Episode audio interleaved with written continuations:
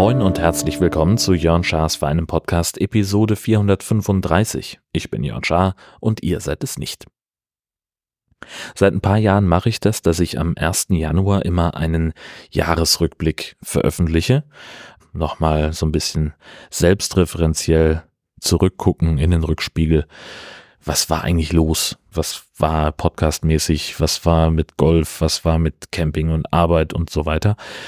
Und das mache ich jetzt auch wieder in diesem Jahr. Äh, wir fangen wie üblich an mit dem Thema Podcasting.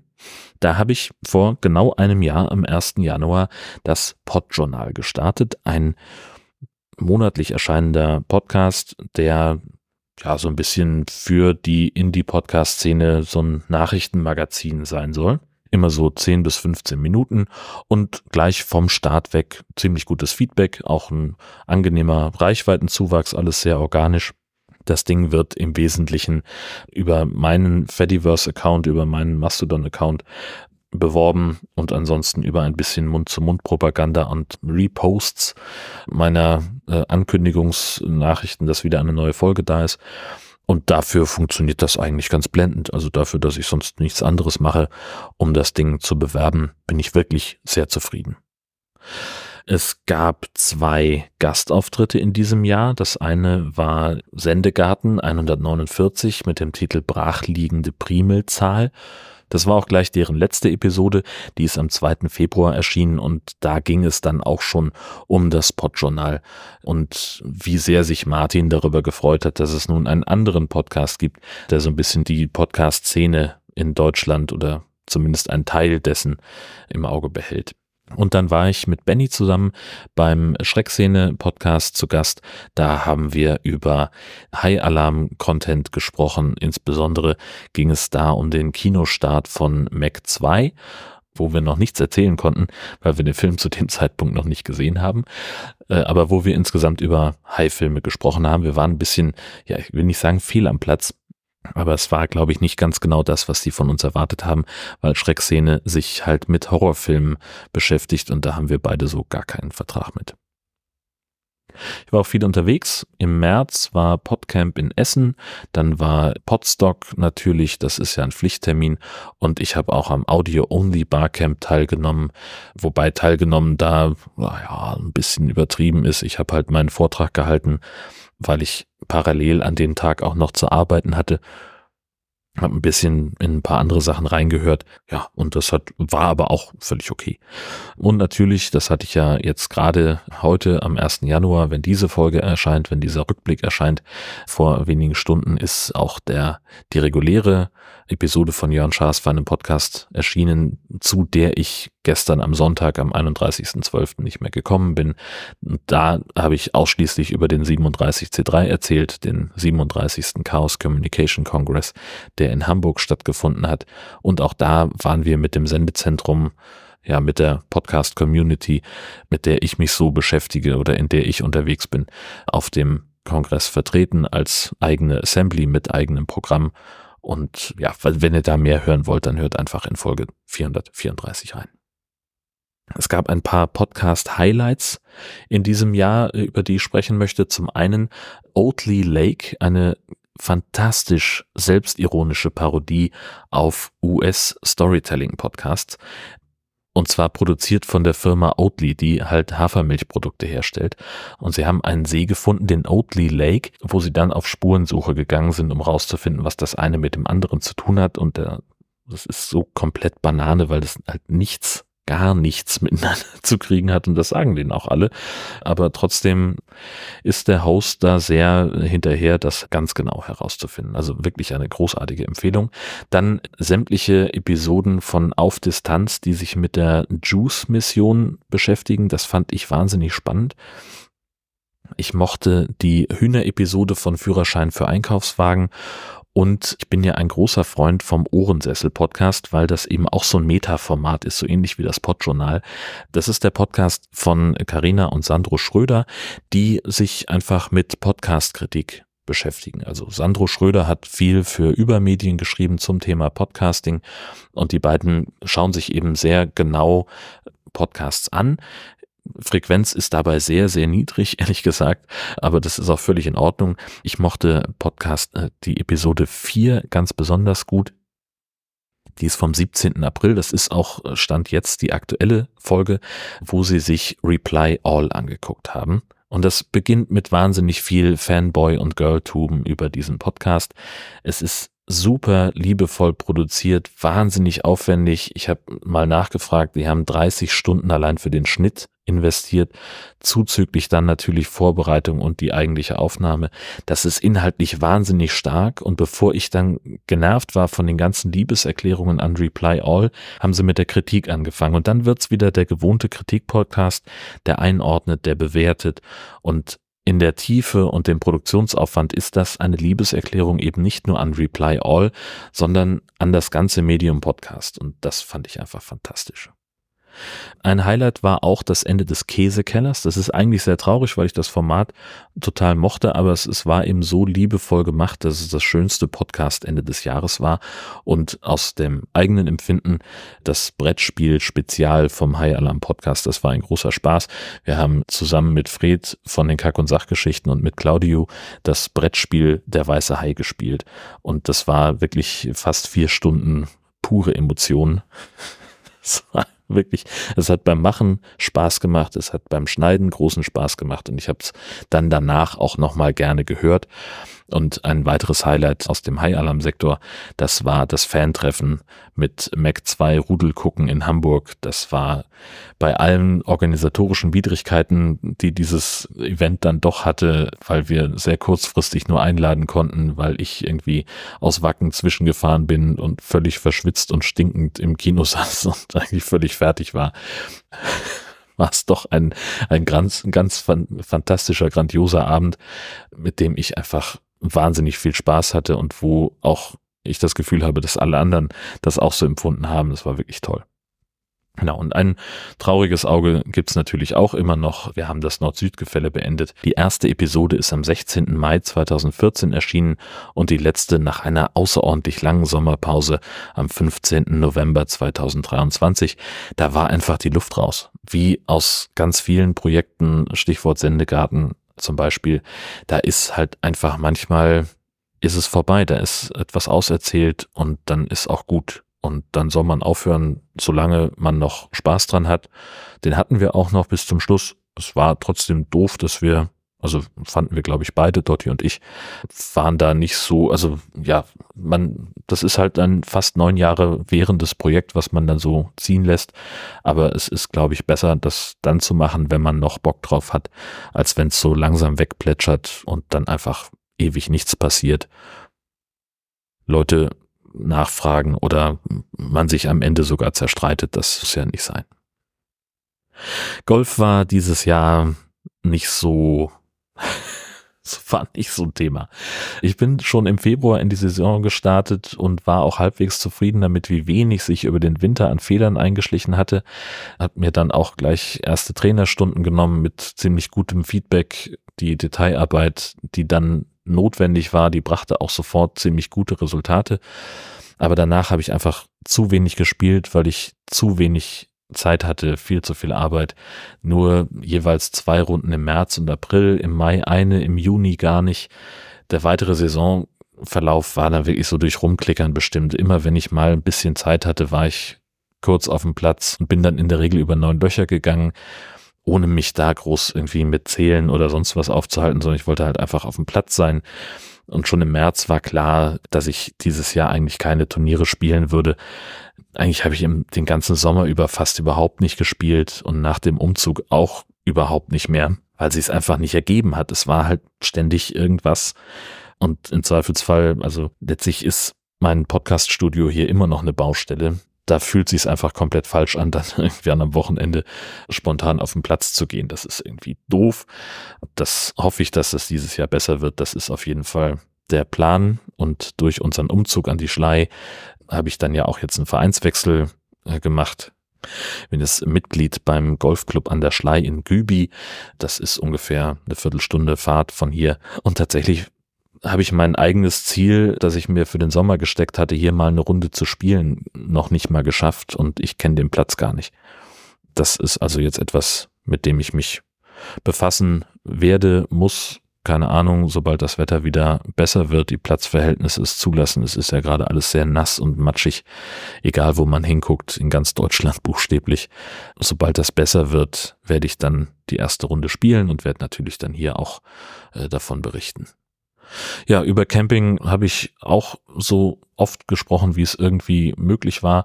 Wir waren in Schweden in den Osterferien mit unserem Gastini und haben eine 14-tägige Rundreise gemacht. Das war ganz fantastisch.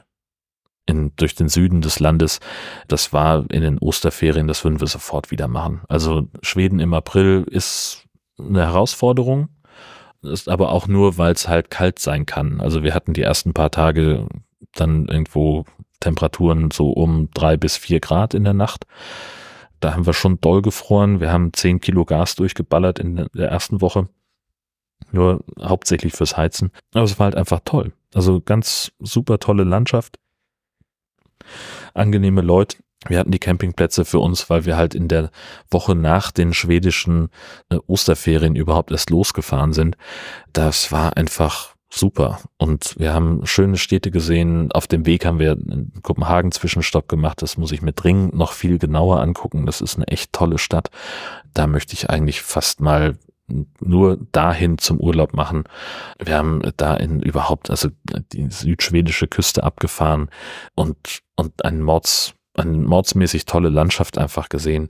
Schöne Städte. Lund ist mir sehr in Erinnerung geblieben. Das war fantastisch. Smallland, die ganze Region da sah einfach schön aus. Die Erlebnisse, die wir da hatten mit dem Katulthof und den Schauplätzen von Michel aus Lönneberger, das war einfach toll und das werden wir bestimmt nochmal machen. Wir werden mit Sicherheit nochmal durch Schweden fahren. Wir waren im Sommer auf dem Kirchentag in Nürnberg. Da hatte ich ja äh, schon, als wir gebucht haben, also wir haben ja ein Jahr vorher den Platz gebucht. Und dann kam so zum Jahreswechsel 22, 23 die Mail, hm, Kirchentag kommt immer näher und ob wir uns nicht vorstellen könnten, da ein bisschen zusammenzurücken, weil der Platz jetzt ausgebucht sei. Es kämen aber immer mehr Buchungsanfragen rein. Und letztlich haben wir also, war also deren Anliegen, dass mehr Leute auf den Platz können, damit, und die dann alle aber den gleichen Standardtarif bezahlen, war ich so ein bisschen muckschmidt, ehrlich gesagt, das mochte ich nicht so gerne, aber am Ende war es völlig in Ordnung. Wir hatten einen Platz, der sehr gut war, mit dem wir sehr zufrieden waren. Das Chaos auf dem Platz hielt sich auch in Grenzen. Die hatten zusätzliche Dixie-Klos aufgestellt. Es war eigentlich nur morgens in den Waschräumen mal mehr Betrieb oder halt spät abends. Das konnte man alles ganz gut umgehen.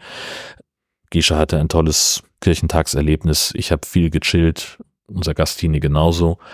Und wir haben dann auch noch Zeit gehabt, uns mit Philipp und Annelie zu treffen. Das war wirklich toll. Und das war für mich dann auch nochmal ein schöner Urlaub. Und das andere, was wir im Sommer gemacht haben, war ein Ausflug nach Bad Segeberg. Wir haben in Kleine Rönnau auf dem Campingplatz gestanden. Das ist da ganz in der Nähe, weil Gesche und unser Gastini sich die Fledermaushöhle angeguckt haben. Und ich war dann mit dem Gastini auch noch bei dem bei der Aufführung der Karl-May-Festspiele. Das war ein schönes Wochenende, ne? Wir haben, glaube ich, weiß nicht, Freitag hingefahren, Samstag war das oder irgendwie so, keine Ahnung. Das hat ganz gut geklappt.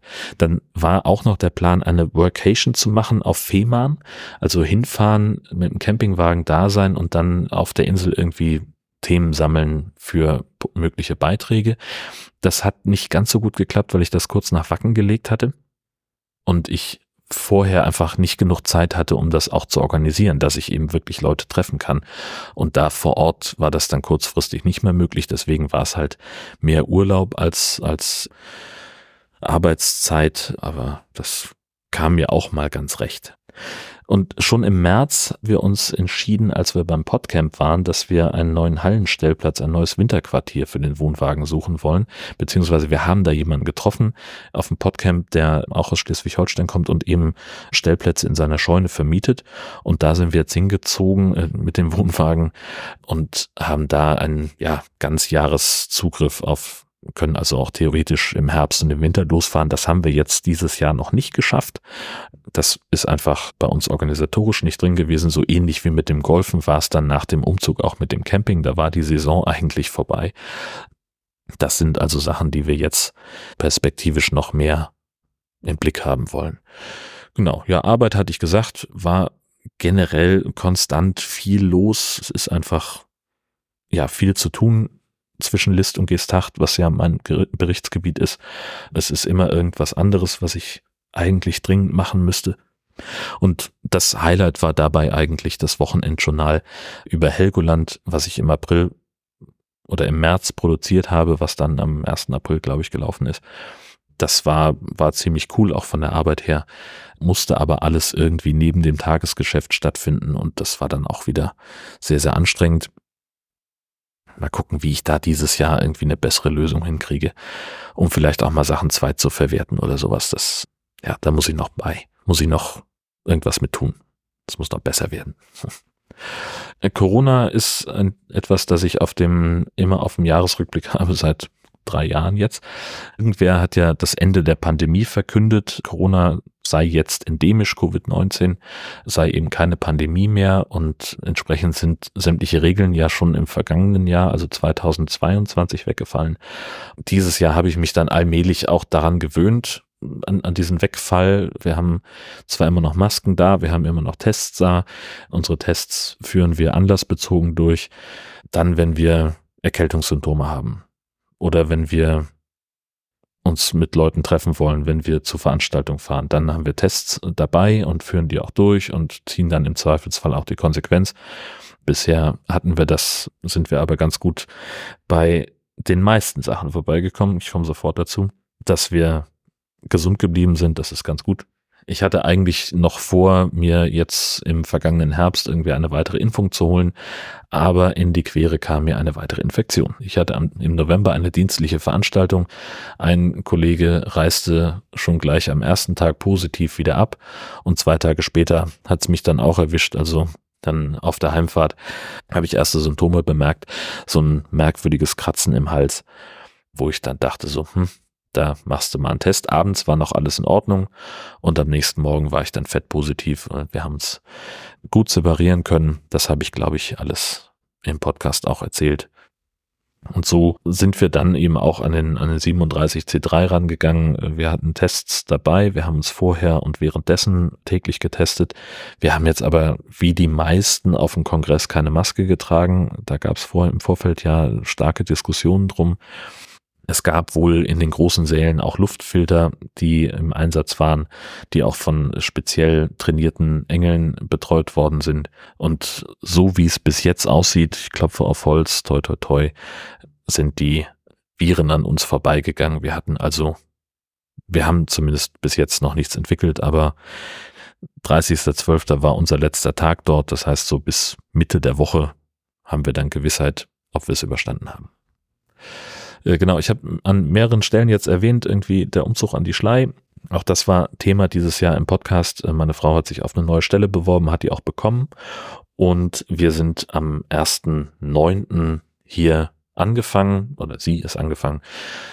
Und das war alles ein bisschen stressig, weil das Haus, in dem wir wohnen sollten, noch zwischenvermietet war. Da gab es irgendwie Unstimmigkeiten über die Restlaufzeit des Mietvertrages. Und so hatten wir zum Schluss 14 Tage zwischen Übergabe und Einzug. Am Übergabetag habe ich das Haus das erste Mal gesehen. Ja, und das war, ja, es war, für mich war es okay. Wir haben hier relativ zügig einen Plan für uns entwickelt, wie wir was machen wollen. Wir haben uns dazu entschieden, einen Staubsaugerroboter anzuschaffen. Und das ist auch gut, weil der Großteil des, der Wohnfläche auf einer Ebene liegt. Das erleichtert uns eine ganze Menge in der Hausarbeit. Und inzwischen sind wir gut im Ort angekommen. Alle sind super freundlich, auch in der Gemeinde. Das war also insgesamt eine sehr gute Entscheidung. Ja, so viel zum persönlichen Jahresrückblick. Die Themen, die uns dieses Jahr beschäftigt haben, einen ähnlichen Beitrag wie diesen gibt's dann in einem Jahr wieder. Mal gucken, was es dann zu erzählen gibt. Auch dann wird es ja mehrere Themen geben, die sich dann hier wiederfinden. Abgesehen davon bin ich der Meinung, dass Christian Lindner als Bundesfinanzminister zurücktreten sollte. Bis er das tut oder bis eine weitere Folge erscheint von Jörn Schaas von dem Podcast. Alles Gute.